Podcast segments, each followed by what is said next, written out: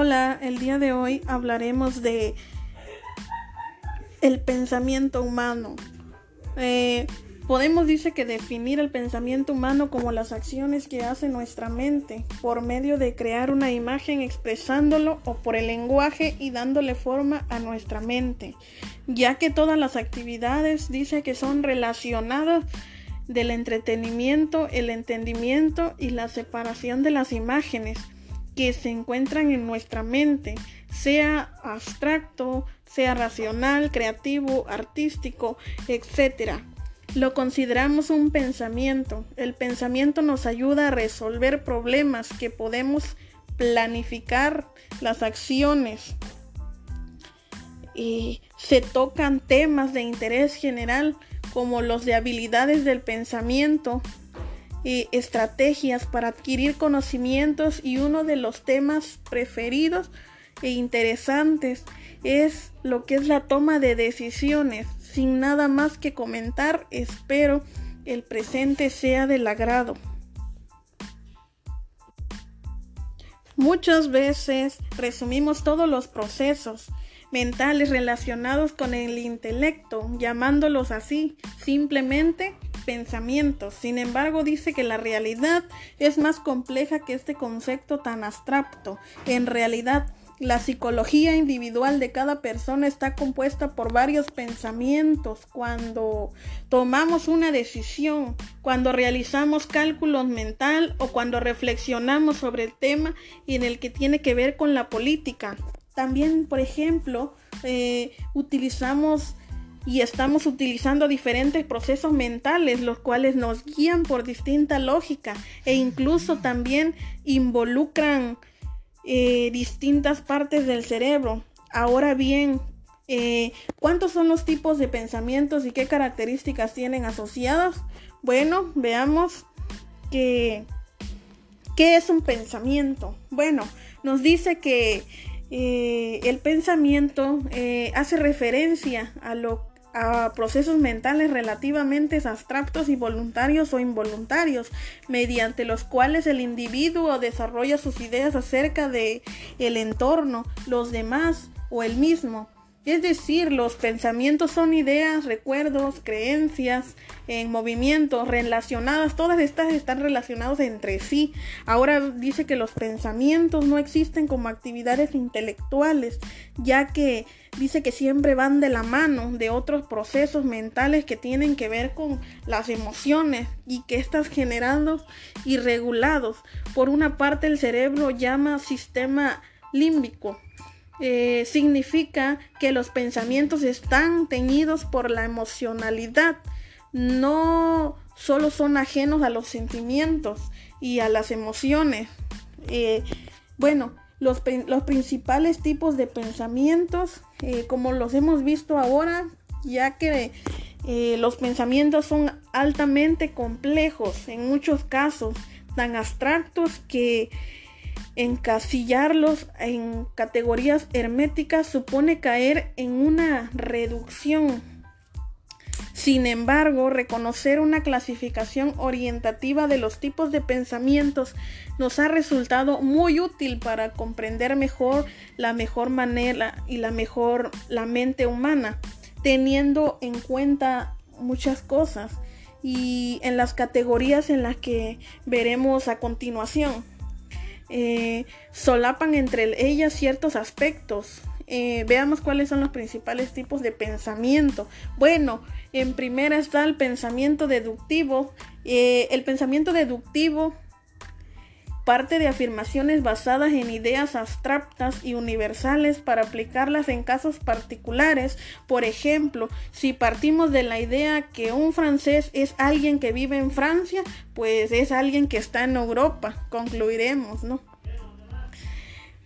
El pensamiento inductivo. Este tipo de pensamiento no parte por afirmaciones generales, sino se basa en casos particulares a partir de ellos. Genera ideas generales. Por ejemplo, observamos a las palomas, ¿no? Tienen plumas. Los avestruces tienen plumas. Las garzas también tienen plumas. Podemos concluir que estos tres animales forman parte de una categoría abstracta llamada saurópsidos. Pensamiento 3. Pensamiento analítico. El pensamiento analítico crea piezas de información a partir de una unidad informacional amplia y llega a conclusiones viendo el modo en que interactúan entre sí. 4. Pensamientos lateral o creativo.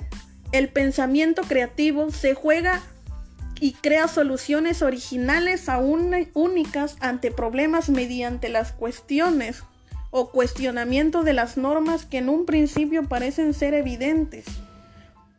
Por ejemplo, una silla de columpio parece predestinada a ser utilizada en un tipo de juguete muy particular, pero es posible transgredirse a esta idea utilizándola como un soporte para una maceta que cuelga.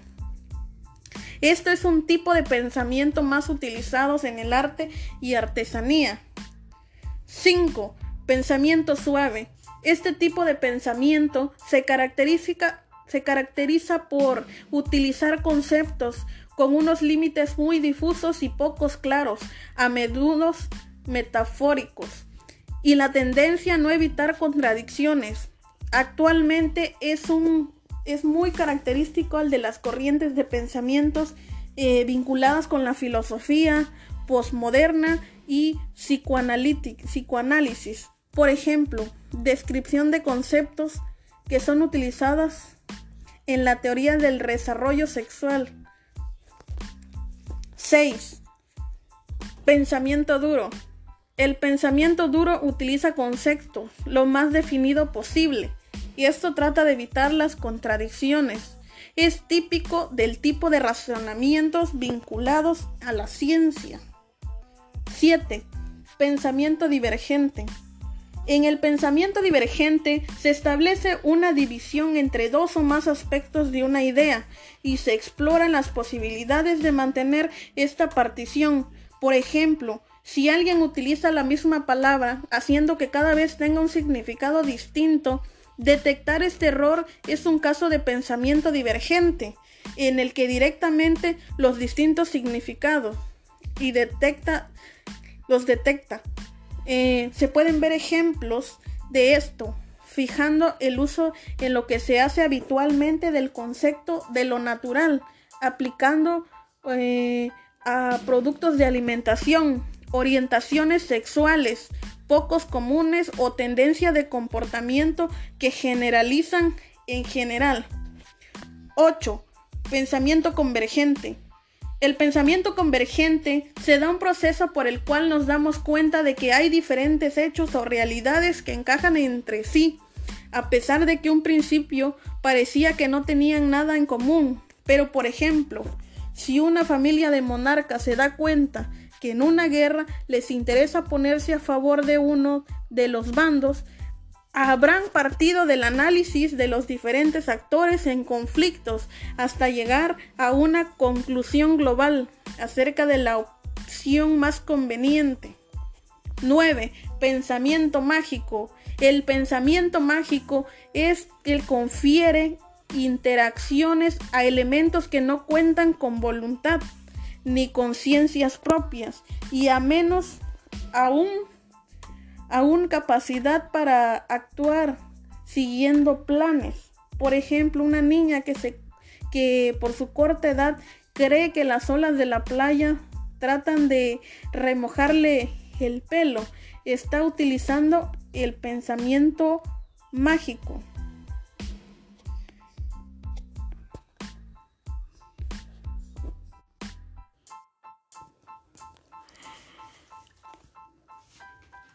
Habilidades básicas del pensamiento.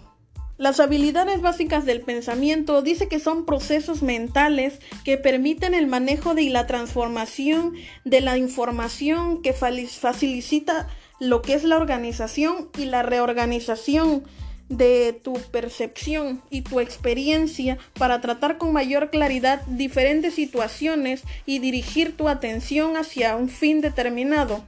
Los procedimientos básicos del pensamiento Son básicos, no porque sean procesos simples, sino porque constituyen a la base para desarrollar el, pensamiento analítico, crítico y creativo y valorativo, considerado por algunos autores como Lehman como el pensamiento complejo o el orden superior, no en términos de jerarquía, sino dice que en dimensiones de comprensión. Los procesos básicos de pensamiento suponen, entre otros aspectos, habilidades intelectuales que implican, digieren la atención para observar fenómenos y compararlos, describirlos, clasificarlos, relacionarlos, analizarlos y también evaluarlos. Estos procesos mentales suelen darse de manera automática en la vida.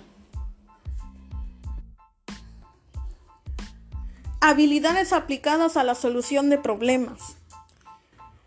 La solución de problemas y la creatividad la creatividad no tiene nada que ver con la expresión personal o la extroversión a partir de la simple capacidad de crear cosas. La característica más significativa de la creatividad de un filtro de percepción muy desarrollado, que al menos común de lo que nos han hecho creer. Eh, a pesar de que nos enseñaron en la escuela, no todos poseemos una creatividad. Nunca tener que decir que no lo sientes. Sí, como con el amor. Nunca debemos juzgar o ridiculizar la creación o la creatividad. Eh, la creatividad es preciosa, es nuestro derecho de nacimiento y luz brillante que, que, reside dentro de cada uno de nosotros y nos hace especiales y únicos. La creatividad no tiene nada que ver con la expresión personal y la extroversión, aparte de la simple capacidad de crear cosas, las características más significativas. ¿Qué son las habilidades básicas del pensamiento? Son aquellas habilidades de pensamiento que sirven para sobrevivir en el mundo cotidiano, tienen una función social. Y he visto de esta manera, es muy importante que el estudiante las haga, que no las haga a un lado. El pensamiento de diseño para la analización de problemas complejos y resolver colectivamente. Nos gusta romper paradigmas y hacerlo más complejo. Se vuelva más fácil usando herramientas a la vista para la organización y la información de manera más intuitiva y visual. Gracias al pensamiento de diseño, desarrollamos proyectos desde, un desde una triple perspectiva variable, factible y desfactible, de modo que generar un triple impacto positivo tanto en la empresa o en la organización.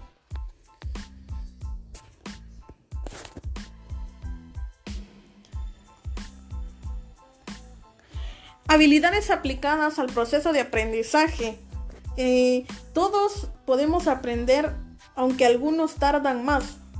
Habilidades aplicadas al proceso de, aprendizaje.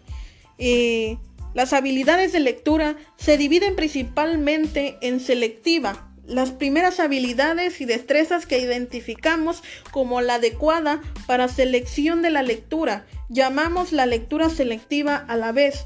La subdividimos en diferentes estrategias, ojear, examinar los objetivos y las expectativas propias del alumno. Consiste en una búsqueda de aspectos muy concretos en el texto. El lector descubre lo que se interesa, lo que extrae el resto de la información y predice el resto. Es muy utilizada en los casos de búsqueda de respuestas, en un cuestionamiento o un cuestionario de preguntas específicas. Por ejemplo, lo podemos leer en un periódico, en, la, en una revista. La lectura panorámica está basada en el principio importante, el aprendizaje eficaz de veces que se realiza en todo, hacia, hacia en todas partes. Es decir, empezamos teniendo una visión de totalidad y después abarcamos los detalles. Lectura crítica. Consiste en distinguir los hechos de opiniones y comprender los objetos del autor y la valoración confiable. La lectura de comprensión se pretende el máximo nivel de comprensión en el cual consiste en repasar una y otra vez sobre los contenidos para incorporar nuevas ideas que hayan pasado desapercibidas, tratando de interpretarlas. Este tipo de lecturas es la más lenta, la lectura de interpretación. La interpretación es la etapa final de la comprensión, significa reflexionar y tomar posiciones frente al texto. La interpretación es una tarea profesional para alcanzar esta última fase de la involucra que involucra las habilidades de razonamiento.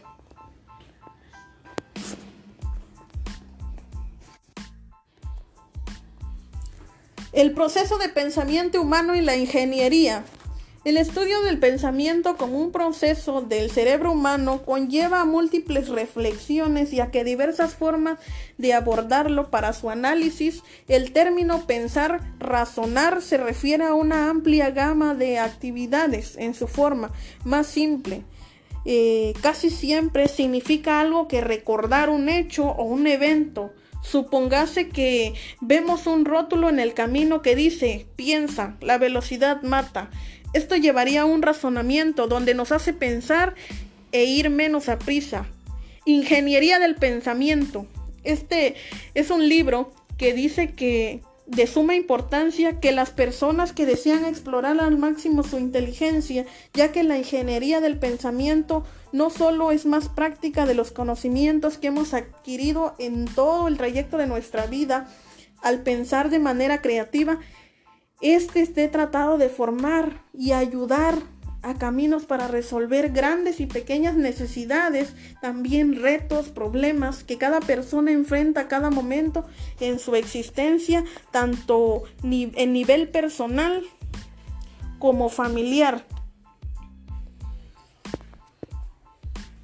Humanidades en la ingeniería. Dice que las son de suma importancia y necesidad en formación integral de un ingeniero, apareciendo las humanidades como un camino separado a lo que la ingeniería concierne. Creencia de las personas en general vemos cómo la misma ha ido identificándose poco a poco con el pensamiento de los ingenieros, formando parte de que no solo son es una carrera, sino que su actividad como profesional, dando grandes aportaciones eh, a nivel personal como a nivel de la sociedad. La formación de los ingenieros eh, proceso de pensamiento. Es un proceso de pensamiento, un proceso de pensar en un camino o una guía mental cuya función es dar al medio preciso, seguro y posible a la información de conocimientos para exorcizar obtenidos tales y procesos o métodos.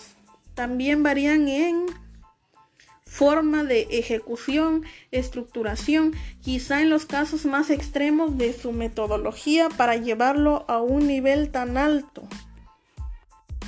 Conocimiento científico la ingeniería es uno de los conocimientos científicos y tecnológicos para la innovación e invención y desarrollo y mejora de técnicas y herramientas para, para, satisfacer las necesidades y resolver problemas tanto con las personas como la sociedad. El ingeniero se apoya de ciencias básicas como es la matemática, la física, la química, la biología, ciencias económicas y administrativas, ciencias de la ingeniería, ingeniería aplicada, tanto en el desarrollo de tecnologías como para el manejo eficiente y productivo de recursos y fuerzas de la naturaleza. En beneficio, la sociedad la ingeniería es una actividad que transforma el conocimiento en algo práctico, la ingeniería aplicada, los conocimientos, los métodos científicos, la invención, la, perfeccionamiento de tecnologías de manera paradigma y ágil, adecuándose a las limitaciones de tiempo, recursos, requisitos legales, requisitos de seguridad, ecológicos, etc. Su estudio como el campo de conocimiento está directamente relacionada con el comienzo de la revolución industrial, constituyendo una de las actividades pilares en el desarrollo de las sociedades modernas. Hola, el estrategia. Herramientas para resolver problemas de un ingeniero industrial. La clasificación ABC es una metodología de segmentación de productos de acuerdo a criterios preestablecidos, indicadores de importancia tales como el costo unitario, el volumen anual, demandario, el criterio en la cual se basan mayoría de expertos de la materia. En estos valores de los inventarios como los porcentajes de clasificación son relativamente arbitrarios. Las unidades pertenecen a la zona A, requieren cargos en rigor más alto posible en el control. Esta zona corresponde a aquellas unidades que presentan una parte importante en el valor de inventario. El máximo control puede reservarse en las materias primas en que se utiliza en formas. Control para las zonas B. Las partidas B deberán ser guiadas y controladas mediante sistemas computarizados con reversiones periodísticas, por ejemplo, la administración. Los lineamientos del modelo de inventario son debatidos con menor frecuencia en el caso de las unidades correspondientes a la zona A. La zona C es la zona con mayor número de unidades de inventario por un sistema de un punto de orden que no requiera de evaluación física de las extensiones suelen ser suficientes logística y cadena de abastecimiento. El concepto de la cadena de abastecimiento surge en la capacidad de controlar de canal el flujo de la parte de la zona de la organización. Está perdida de control. Es motivada principalmente en un cambio en el entorno económico de las organizaciones, denominado globalización de los mercados. En este entorno se hacen las, organizaciones que se ven obligadas a asumir el reto de competencias a través de las redes de empresa, redes las que se les conoce el nombre de cadenas de abstencimientos. Gestiones de almacenes. A lo largo de los años, el concepto de almacén ha ido variando y ampliando su ámbito de responsabilidad. En el almacén es una unidad de servicio y soporte de la estructura orgánica y funcional de una empresa comercial industrial con objetos bien definidos y resguardado, custodia, control y abastecimiento de materia.